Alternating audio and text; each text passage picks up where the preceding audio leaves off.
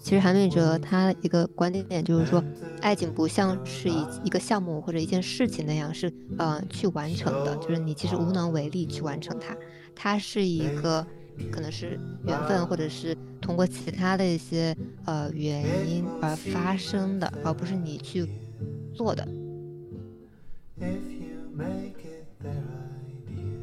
嗯，双方太过于相像的话，就会有一个不好的问题，就是你没有。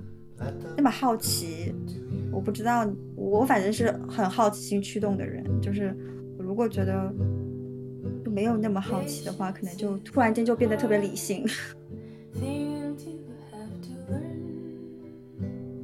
做好了一个自己比较好的这个边界的时候，你去允许在这个边界的范围之外，不断的去探索加深，然后。呃，通过这样子的方式，你可以和更多的他者去进行连接，而和他者之间的这个连接也可以反补反补给到你，去让你变成嗯更爱自己的人。现在很多人都不愿意承认自己的这种无能为力，反而想要去虚张声势，就好像说我看到你这个标签，我就已经把你拿捏了。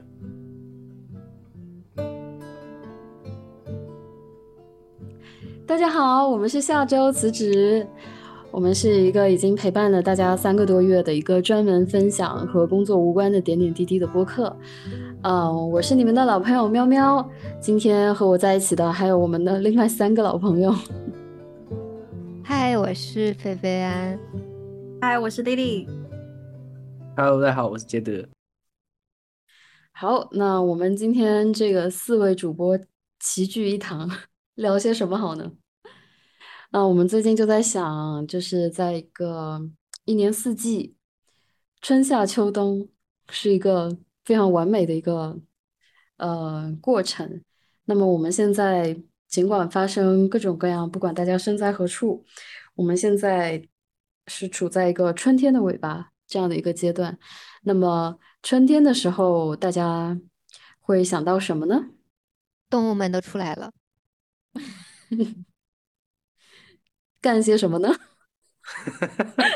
脑补这个赵忠祥老师的声音。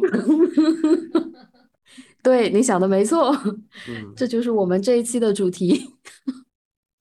啊，大家不要想歪啊，我们是非常严肃认真的，从呃身边日常生活的角度，然后从哲学呃哲学的角度。去探讨一个这个春天万物复苏，小动物们都出来了，做些什么这件事情。嗯哼，其实最近虽然是春天啊，呃，有很多地方的人还被封困在家里，对吧？就就像喵喵，就像菲菲安，只有我一个人是被封在上海的。对，告诉大家这个不幸的信息，就是 只有我被封在上海。我错过了整个春天哦，差不多两年前这个时候，我也是被封在家里，当时还是在美国。不过那个时候是我第一次开始去尝试做一些线上交友的活动。哎，不知道菲菲有没有尝试一下？有啊，就是尝试了在线的软件，呃，刚开始聊天之后就发现，哎，要封城了，不能 dating 了。所以我们没有尝试过 online dating，但你有试过 online chatting？吗 对，有没有什么值得吐槽的？哦，心得分享，向向你学习经验来的。就是就是因为不知道怎么聊呀，所以今天要听吉德大师来给我们传授他的经验。今天变成了 master class 啊？对，大师课。先先想请教那个 chatting 的经验，再想请到 dating 的经验。对对，可以由浅入深。嗯，这个其实就很哲学了。其实这么快就哲学了吗？因为因为来的上价值。因为有有一句话是说，就是什么有所求则有所惧，那无所求则无所惧。哎，同意。那我当时我我开始用这个在线交友软件的时候呢？也是封困在家嘛，然后那我其实是处于一个无欲无求的状态，就是反正我也知道，上面这些人我一个都见不到，有的可能甚至隔着太平洋呢，所以我嗯。反而可以一种，就是我也不图你什么的那种心态去认识一些人。我觉得这是首先心态上面就非常不同的一个地方，就是我并不图他们什么，嗯，然后或者是说没有目的吧。嗯，对，就是没有嗯目的。那会聊什么呢？我觉得首先就是可以不去查户口吧，嗯啊，不知道你们有遇到过，嗯就是上来一一堆人就问你啊，哪个学校的？呃，巴拉巴拉学什么的？哪儿人呢？哪人啊？对，就问哪儿没毕业的？好像不会，因为这些在 profile 里面都有写清楚啊。哎，不一定哦。像嗯那个 profile，其实每个人风格都不一样嘛。就是像嗯像我有一些 killer question 的，就是如果有一有一些人上来就问我 Where are you from，这种人我一般就不会回答他。哦，还好我我我都没有，我还没有碰到过这样的人。嗯，但是我其实很神奇，我不知道这个 Where are you from 的点在哪里，为什么我一看到这个问题就有点不了解自己？要花很长时间解释，你不知道第一个答案会是什么。嗯，一方面吧，另外一个方面是我我不知道为什么有一个人嗨，然后第一个问题就是 Where are you from，所以我就我就在想这个思路过程到底是什么，所以这个问题很很重要吗？就是怎么可以有人先不问 How are you，然后我先问你 Where are you from 呢？是不是因为你你的 profile 写写的会比较就体现了蛮多背景的？因为确实你你从哪里来这个问题还蛮难回答的，就因为就你的经历来看，呃，对，可能真的是因为我不不会答这道题吧，可能就是 simply 因为不会答。但是，但是我不得不说啊，就是我可能也不是个例吧，就是很多人都是怎么讲，呃，待过很多，生活过很多地方，身上有很多不同地方的印记的，所以，所以当我在想 Where are you from 这个问题的时候，其实好难啊，就是这个贴标签的行动，就是上头的这个感觉又上来了，就 Where are you from？可能你是什么地方的人，就给你贴了这个地方的人所属的那种标签，就是一个思维简单化的一个行为吧，对对对，在我看来，嗯。嗯，所以我一般我也不会问这种问题，我一般后来上来会问最近在看什么书啊，或者在有看什么电影啊，或者有听谁的歌，它是一个相对来讲更轻松一点的话题吧，相相比于查户口来说，你们会反感这样的问题吗？但但但是你如果问这个问题，我如果回答说我最近在看 GEB，这个天就直接聊死了。哦，我还真的碰到一个，就是呃，我一般和人聊的话也会聊说最近看什么电影啊、书啊、音乐啊这种，然后后来我在 Soul 上聊了一个，然后他就说啊你在看什么书？我说 GEB，他说那那这是一本什么样的书？我就跟他说啊艾舍尔·哥德巴赫巴拉巴拉巴拉，然后他听完说哦好吧，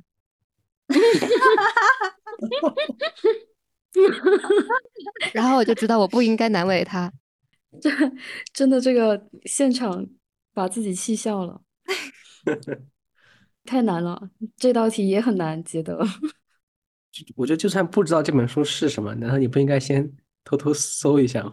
如果你真的想和这个人聊下去的话，哦，那可能因为我跟他当时嗯是语语音聊，就是你知道 Soul 有个功能，就是你可啊，以对对随，机语音聊，对对，然后就尝试了一下，而且我我发现很神奇，就是用呃我还忘了当时那个人，那是我唯一尝试的一个语音聊天的人。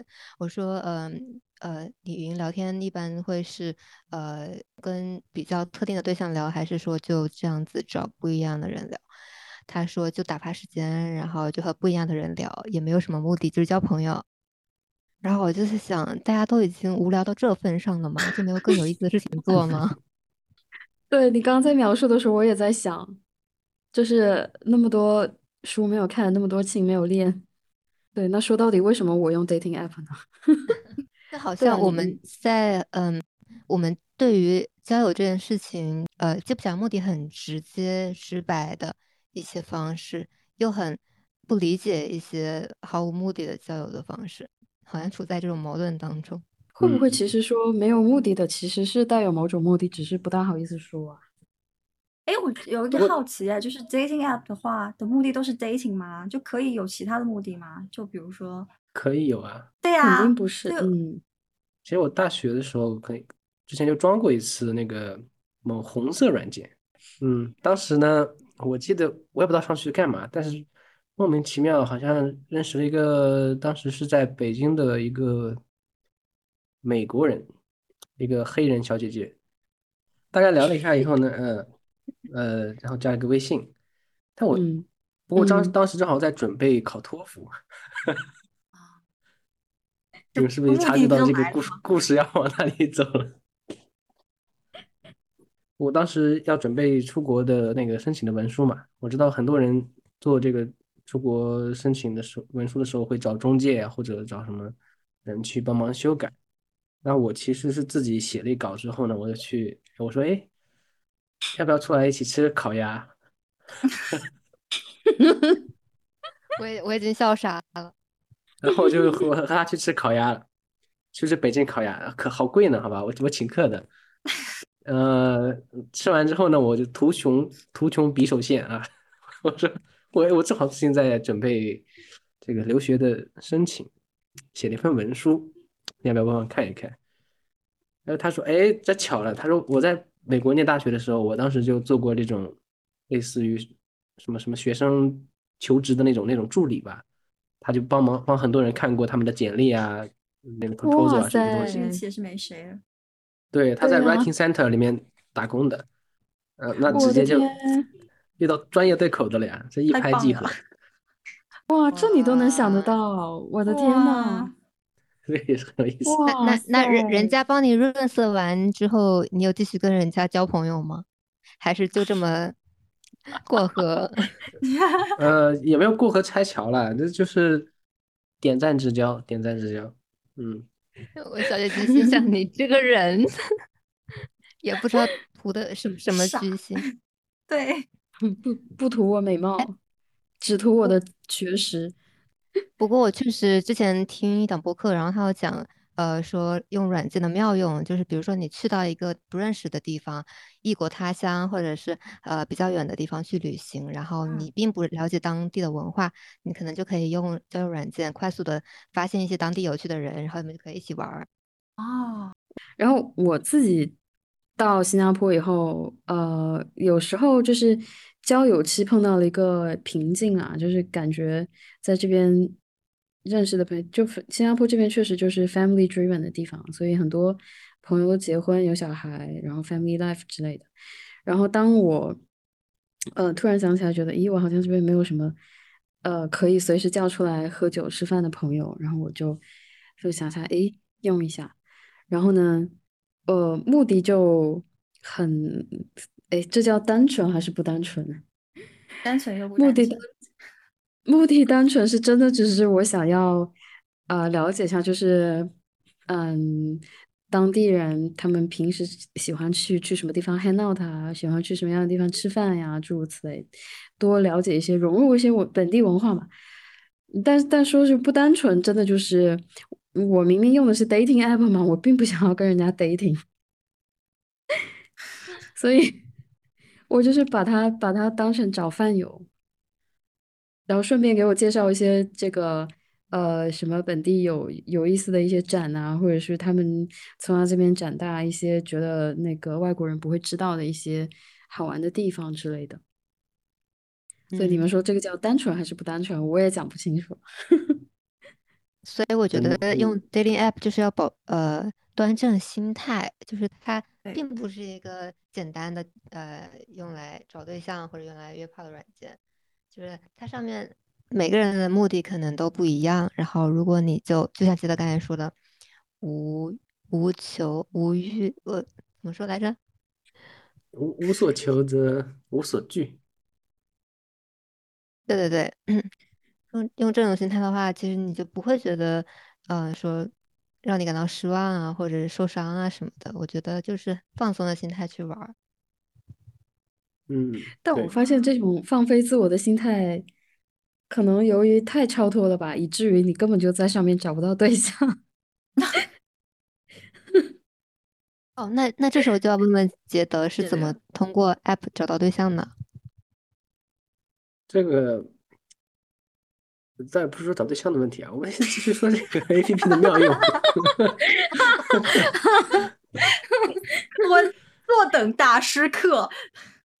笑到变形。杰德是没有这个环节要聊这个环节吗？想到我以前想，嗯，大学的时候用的一个软件叫 Couch Suffering，就是背包客，就是你在上面可以发发你的信息，或者是你找有人有没有人要收留你，借他们沙发是睡吧。是不是呃沙发客对吧？对对对对对对嗯对，这个应呃是国内也有吗？还是说有有都在国有外有？有国内也有，你可以找到，上面也有人，就是你你就会去问他们，说你可以收留我一个晚上吗，或者什么。这也是一种交朋友的方式，旅行。当地的朋友为什么会愿意见你，或者是愿意招待你呢？那呃，他们在给我们提供了一种当地的体验的同时，其实我们也在给他们提供一种远方的想象。哦，对，这个我想起来，我很小的时候去，那个时候在英国读书，然后嗯有一年夏天就去了丹麦，然后呃，然后那个时候我我的一个老师他就介绍了一个他的朋友给我认识，然后呢，他就带我去玩啊之类的，然后玩完之后我就特别的开心，然后。然后我就跟他说：“谢谢你啊，就是呃，就各种带我玩啊，什么什么之类的。”然后他回了一句话，他说：“呃，今天因为带你出去玩，然后就从一个游客的眼光重新看了一下我所生活的城市，我觉得这个体验也特别的好，也要谢谢你给我带来一个这样子的体验。”然后我我听完了就惊呆了啊，好感动啊！对对对，所以就是我们之前讨论目的单不单纯就没那么重要，其实对于双方来说都是有所得的。那其实这么来说，只要你有，就是只要双方的目的能够聊到一块儿去，其实就 OK。对，然后我觉得就是成年人的世界就是你情我愿嘛。嗯，嗯，有的人有的人的呃接受度比较高嘛，就所谓的这个目的或者说没有目的，就是它可塑性比较强。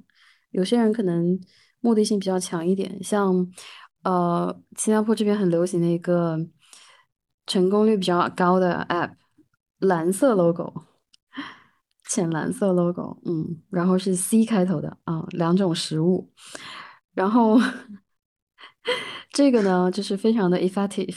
就是在在上面就是有很非常清楚的这个以找对象为目的的，然后你的呃收入啊有没有房啊，嗯、是就是排那个 HDB 排到排到什么时候，房期到什么时候呀？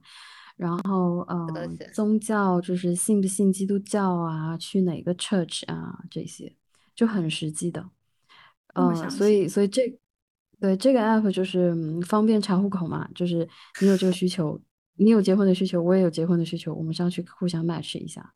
诶，他在中国的版本没有没有到房啊、车啊这些，就没那么细。嗯，对，我感觉他好像是以靠谱交友为著称的，但我觉得在在新加坡的这个阶段的用法，他好像就是到了另外一种极端了，就是靠谱到了吓人的程度了。嗯，哦俗俗称相亲 app。就大概大概就跟人民公园相亲角贴那个一页的简介没有什么区别吧。嗯，我觉得哈，嗯，不过，哎呀，也不是，就是也不是使用非常多，所以我也没有什么发言权。大家就是在听我们，哎呦，在听我们播客的观众们，请酌情 欣赏。那有一个呃工具，对，有一个工具，它被设计出来，呃，之后人们怎么用，那是完全不被掌控的。对嗯，有的人可以把淘宝也玩成红色 APP，啊，淘宝买家怎么玩？秀淘宝怎么玩啊？你你哎，从我们买家秀确定要在啊什么的，确定要在啊播客里面宣扬这种知识吗？我知道我妹，就是我我我有一个初中的妹妹，然后她喜欢用那个 QQ，然后 QQ 好像可以搜附近的人还是什么什么摇一摇什么的。哦，他就微信也喜欢，可以。就喜欢在上面呃随便摇到一个人，然后就就跟别人开语音，然后乱讲，讲完之后把他删掉。啊，这到底是出于什么好什么爱奇，好呢？就是就是好奇，然后有点恶恶作剧的感觉，然后他就很喜欢无聊的时候就玩儿，这样很神奇。那说到 QQ，我记得我记得十多年前我刚开始用 QQ 的时候，也有这种好奇的心态，就是那时候读书的时候就想说，我认识一个根本就不在我的范围之内的人，就觉得这件事情好好玩。所以那个那个时候玩 QQ 的那个年代，其实网网恋这个词很流行嘛。对，但现在谁不是在网恋呢？可不是吗？其 其实我真的觉得，就是会不会就是 dating app 也反映了一种一种现象，就是你在破冰这件事情，其实真的就是你隔着在这个屏幕背后去破冰，要比你 face to face 这种社交场合去要要成本要低得多。对，就是举个例子，你可能现在也可以出去。嗯，在一些场合认识人嘛，但是你认识完了之后，就是国内一般的做法，哎，其实国内国外都一样啦，就是认识完了之后就大家加个微信呗，然后国外的话就是加个 Instagram 或者 WhatsApp 之类的，然后再继续聊天，就聊着聊着呗，然后就是其实它就是一个触点，然后完了之后你后面本质上的做的事情跟网友没有什么太大的区别，然后看你能不能聊得来，只不过区别就是，我觉得我觉得嗯，网友。聊天大部分就是在不认识的阶段就有一搭没一搭的那种聊法，但是如果你你有这个成本去下在线下去见面的话，可能会比较容易进行一些更有深度的交流，那就取决于这个人，可能有人他本身他并不想要做深度的的的交流，他只想结束了一天工作之后随便找人说点什么。如果家里有猫的话，跟跟猫聊个五分钟的天也觉得很舒服，就类似这种感觉。嗯，所以我觉得就是线上聊天是一个把整个交流这件事情 simplify 的一个行为吧。我不知道你们同不同意，至少是在这个 dating app 上面，整个交流变得很碎片化，并且模块化。这个也是可能很难展开的原因吧。对，而且它的嗯置换成本很低，嗯，就是你今天完全可以和 A 聊天和 B 聊天，然后你明天完全可以换成 C 和 D，你也不觉得损失了什么，或者说你也不觉得需要去负什么责任，所以它它的成本比较低。对，看你那个话题嘛，就是如果你们今天聊的是 How are you? Good morning 啊，Wish you a good day。今天吃了什么呀？有没有按时吃饭呀？这个你真的和张三李四王五都可以聊，然后他们给你的东西也不会有什么太大的区别。对，提供提供情绪价值的工具人罢了。你你们有有聊到过一些，比如说你们在聊书啊、电影啊、音乐的时候，特别有共同话题的吗？就这样的话题是怎么进行下去的呢？我这种类型的只有在之前的时候工作。我之前有一份工作，就是要去签约艺术家，然后我的方式就是去从别的网站，或者是从微博，或者是从小红书上去找到这些人，然后跟他们私信聊，然后看他愿不愿意跟我们签约。然后这个方法就是你先刷他所有的内容，刷完之后你大概知道他喜欢什么东西，然后我就会拿这个做一个破冰的开头。就是去问他，哎，你是不是喜欢这个呀？哇，我也好喜欢，然后就开始。那还有一些人他喜欢斗图，就跟他斗。真的吗？那那你喜欢的你是真的真的是哇哦，你也好喜欢吗？不是，我是真的喜欢，我是真的喜欢。嗯嗯，我还没有遇到过，就是那种我觉得我做不了，就是如果我真的不喜欢，这点可能就是我们没办法社交牛逼的原因根本问题。这种哦，这什么？表情银行有就有个乐队叫表情银行，他们有首歌叫《苍蝇为什么会搓手》，里面有一句歌词就是说什么会搓手？苍蝇为什么会为什么要搓手？为什么？这样？因为他们紧张、局促、尴尬。因为他那歌里面写就是两个人 应该是网友第一次见面的一个场景，然后他有句歌词说：“如如果此刻聊起天气，就只能聊天气。然而天气又不是爱。”我觉得很真哦实。对，是真实。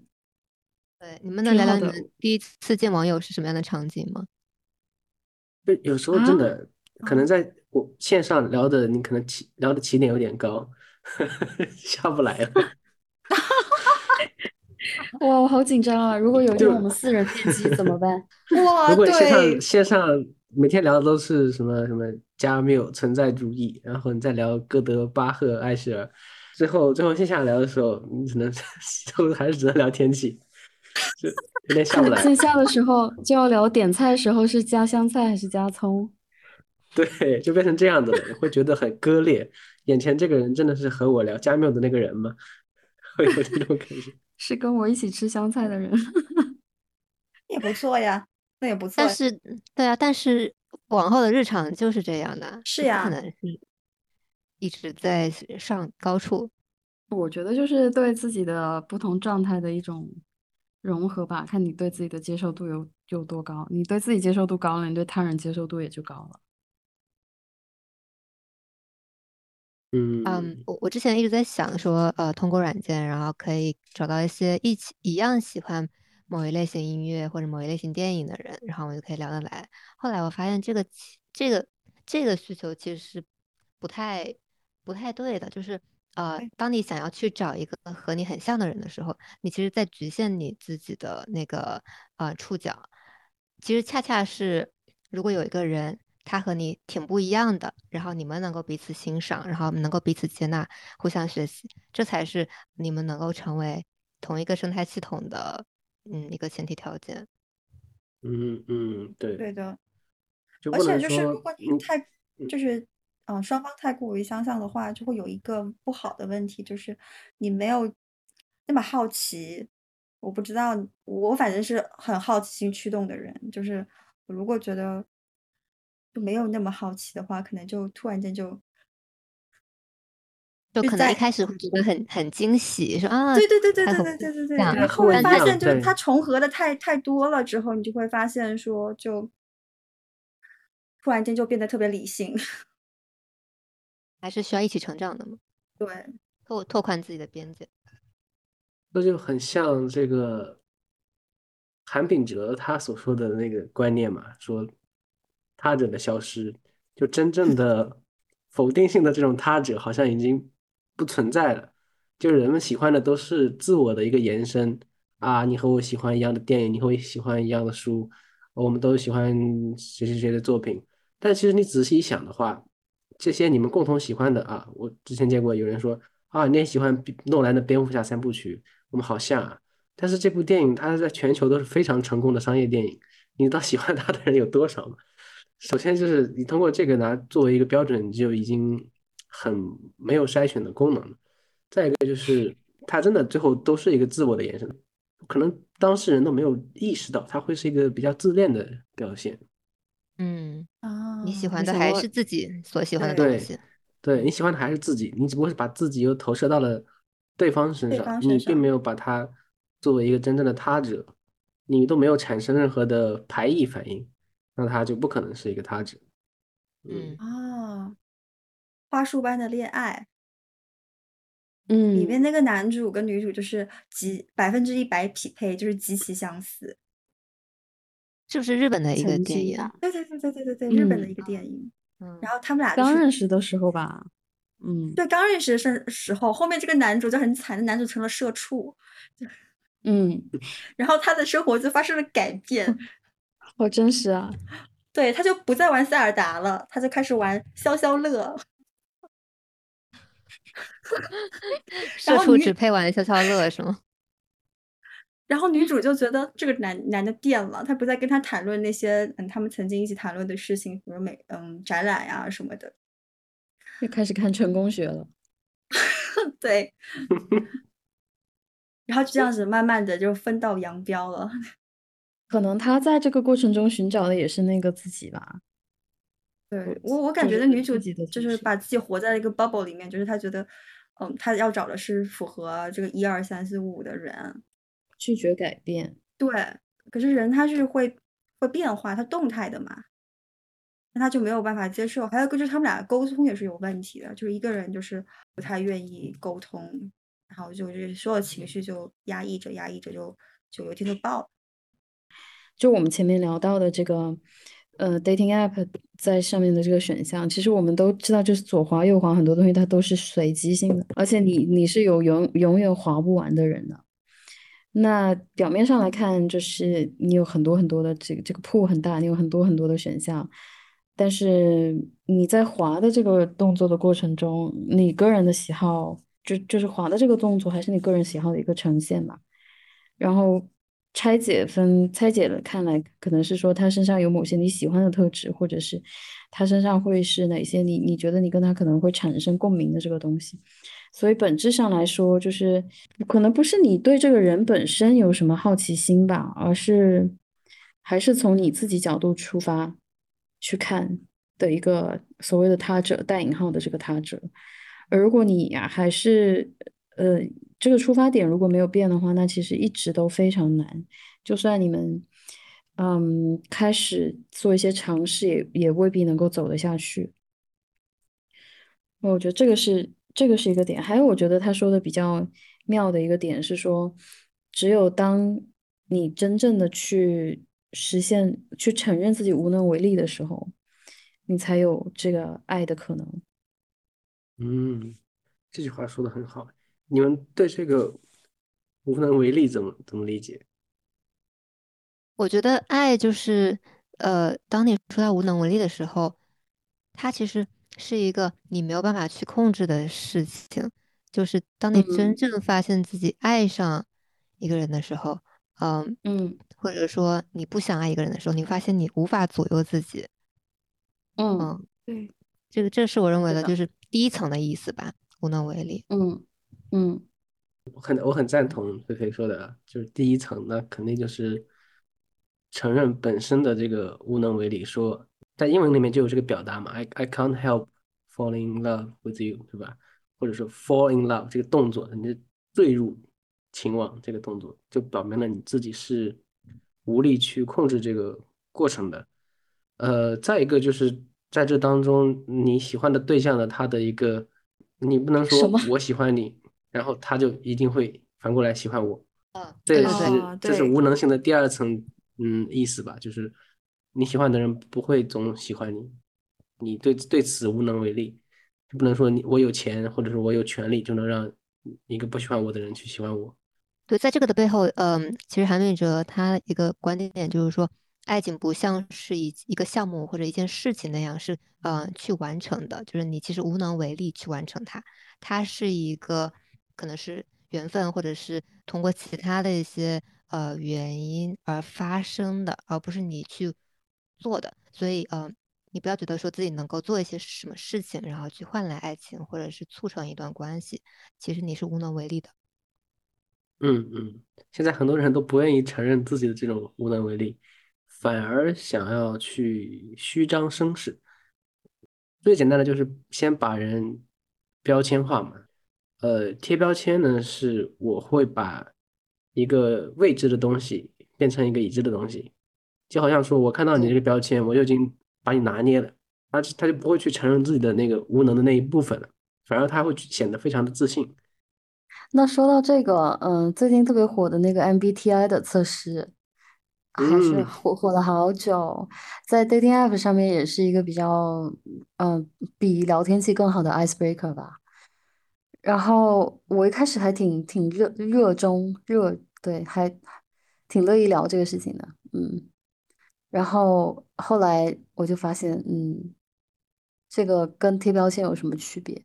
没有什么本质区别。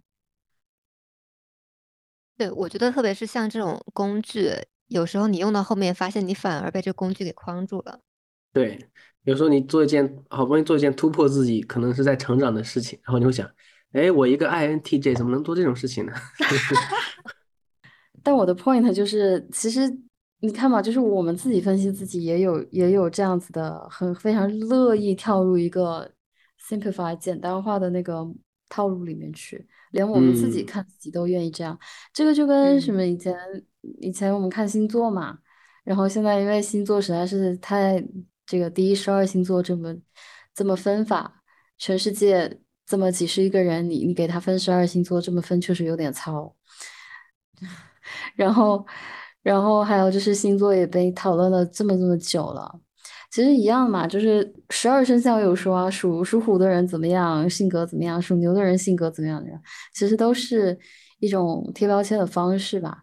但后面这些更多的是被用到什么行程、呃运势分析什么什么。我我特别期待有一天有人会说 INTP 今今日宜穿红色什么什么之类的。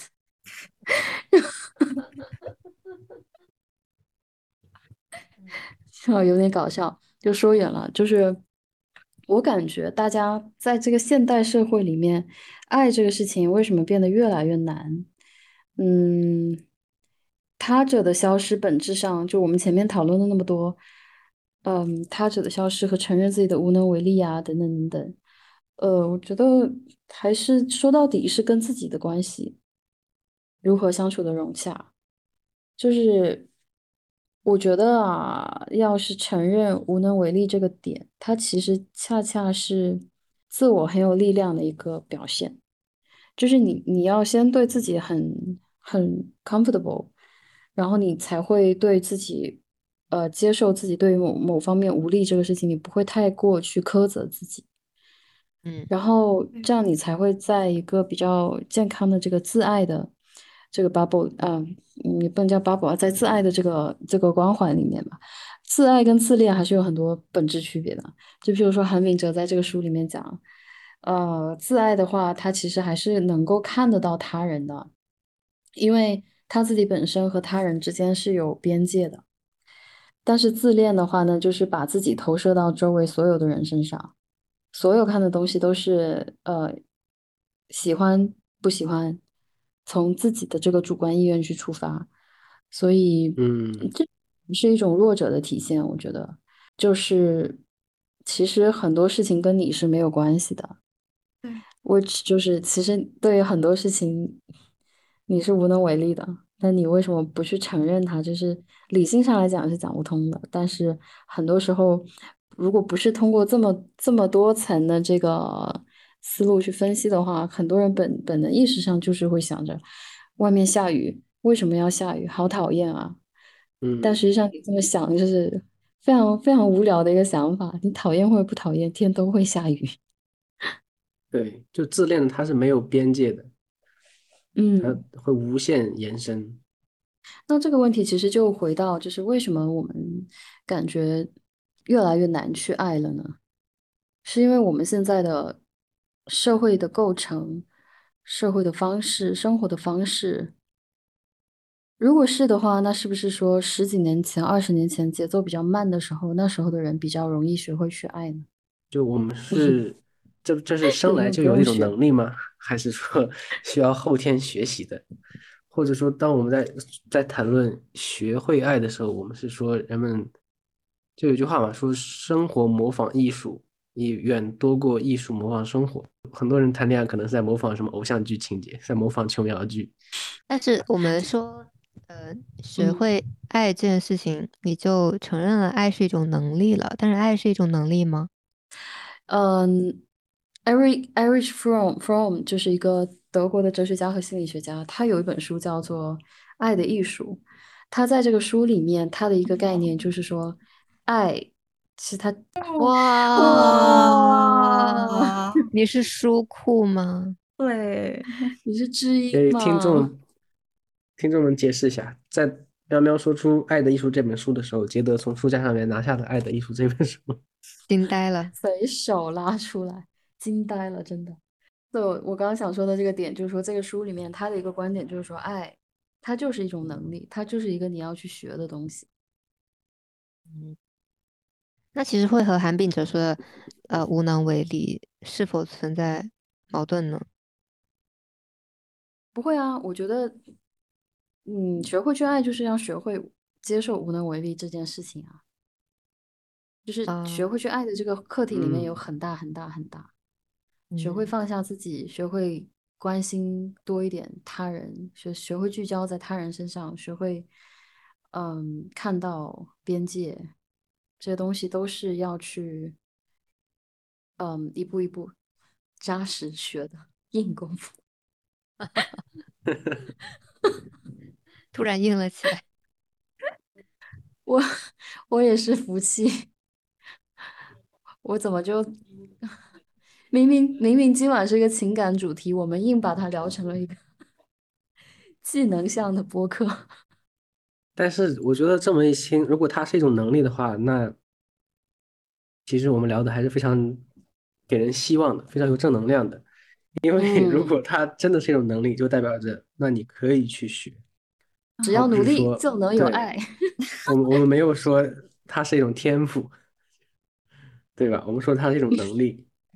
哦，你这块料不行。母胎 solo，对，所以所以更重要的就是，首先你要承认这是一种态度吧。首先你要把眼前的这杯水倒空，你要先有嗯个空杯子，有个空杯的心态，嗯你要承嗯认说我是无能为力的，然后我是一个这方面的终身学习者，然后你再学着去倾听自己的感受，然后去学会关心他人，而不是一味的去喜欢或者关注自己的延伸。嗯，然后可能你也需要做一次就是精神上的，嗯要完成一个哦精神上的蜕变嘛，把自己嗯干掉，把过去自己干掉，这样一个过程。嗯嗯，那其实我们这么说的话，就提供了一种希望，说这个事情是可以做到的。这个这个想法蛮有意思的。首先就是你放下自己这么一个过程，level one 就已经很有挑战了。就是你说的，把这个一杯水先先清空掉，然后才有空间去装下别的这个东西。就是我想说的点，说学会去爱，并不一定会导向等于找到对象这件事情。嗯，因为你可能学会去爱，但最终人家不爱你，你也是没对象。我 不是等于你学会了去爱，你就能让别人来爱你的。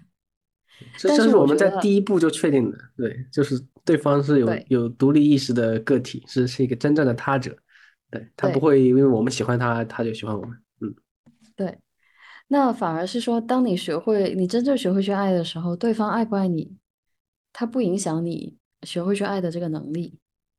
换句话说，有一句非常我觉得很矫情又很任性的话，但有时候三炮又觉得很有道理，叫做“我爱你是我的事，关你什么事”。你们三个纷纷点头是怎么回事？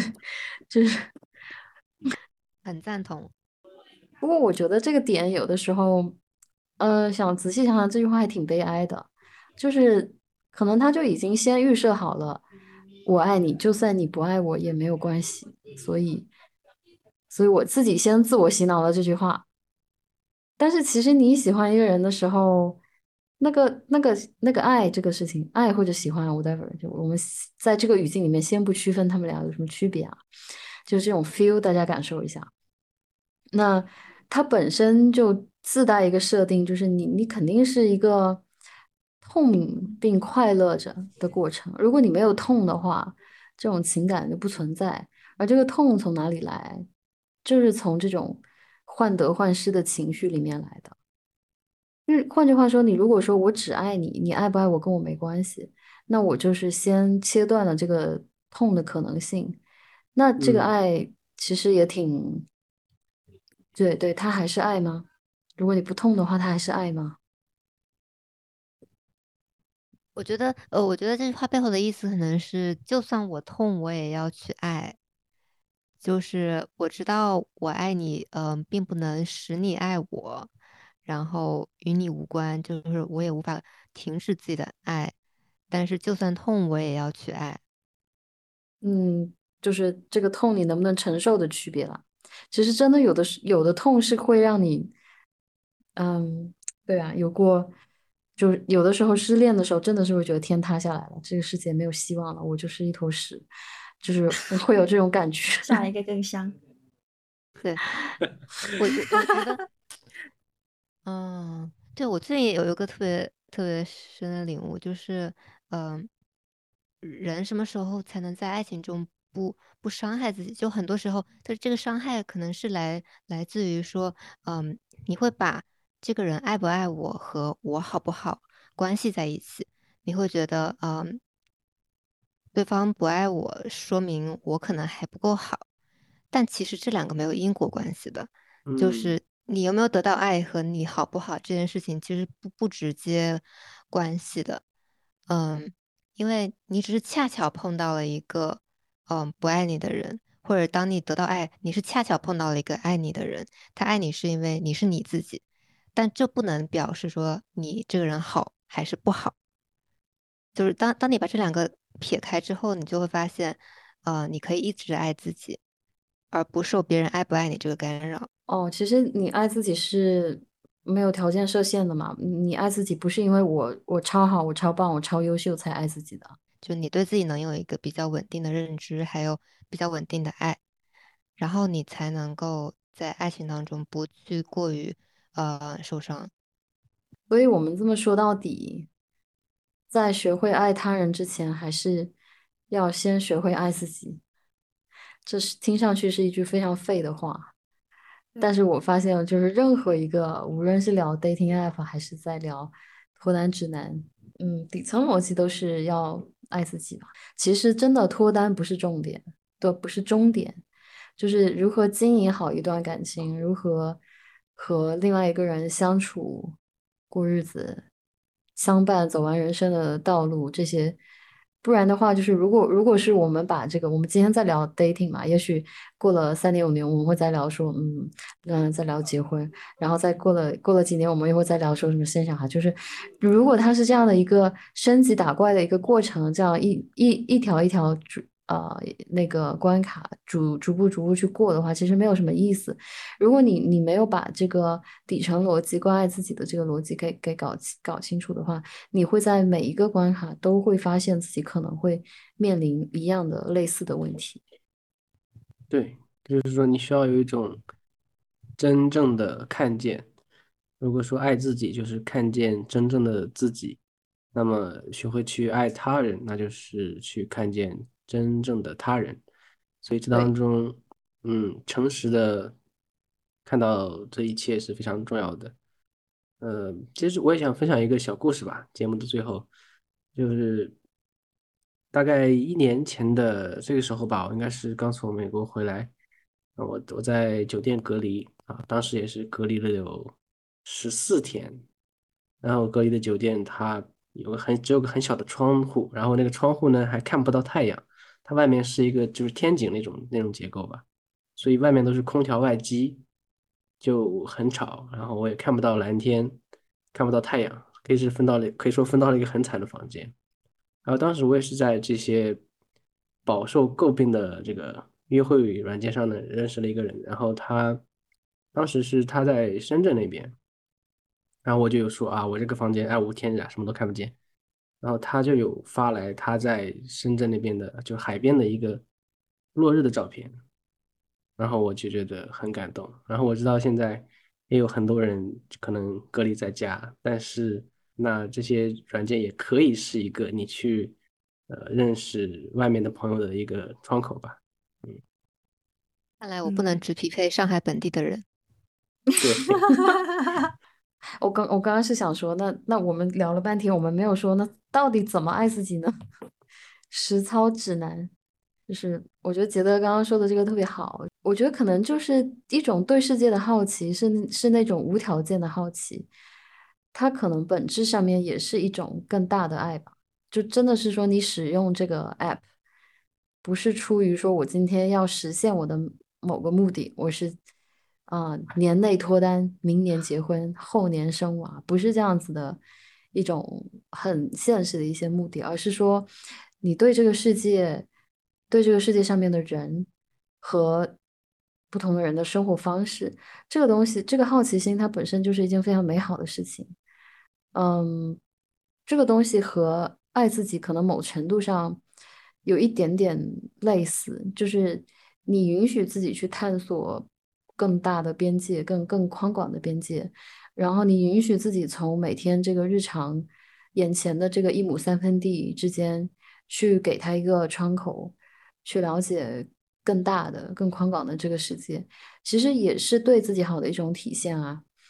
嗯，所以，我我们前面其实聊了很多，就是说你怎么去爱自己。其实每个人说法、每个人的做法有很多很多，我们各自总结出来这个这个如何爱自己的方式，可能也是比较呃个人的，但是也很很多这个底层逻辑，像前面菲菲说的，不对自己做过多的苛责跟批判，或者是说不去。呃，由别人来定义自己的价值好坏等等，这这个东西，它就是一种我们前面提到的，呃，把自我和他者之间去做一定的这个边界上面去做隔离。它不是封闭，而是说你要有这样的一个意识存在，而不会是说没事把他人的问题当做自己的问题，或者把自己的问题当做别人的问题。其实翻译成大白话就是世上所有的问题都是翻译成两句话，一个叫说关我屁事，一个叫关你屁事。就是 爱自己嘛。第一第一个层级是一个自我的界限的一个划分吧，然后然后第二个层级是说当你。做好了一个自己比较好的这个边界的时候，你去允许在这个边界的范围之外不断的去探索加深，然后呃通过这样子的方式，你可以和更多的他者去进行连接，而和他者之间的这个连接也可以反补反哺给到你，去让你变成嗯更爱自己的人。所以其实就是。我刚刚所说的这样的一个互动的方式，如果他能成功走得起来的话，他他就是一个非常健康的闭环。所以我们在这里就是祝愿大家先从爱自己开始，然后祝愿大家只要真正学会了爱自己跟接纳自己，就会找到那个爱自己的人，也能找到那个你爱的人。嗯，好，那我们这期播客就到此。结束啦，下期再见，拜拜，拜拜。哎，我们结尾是不是结的有点硬啊？你们。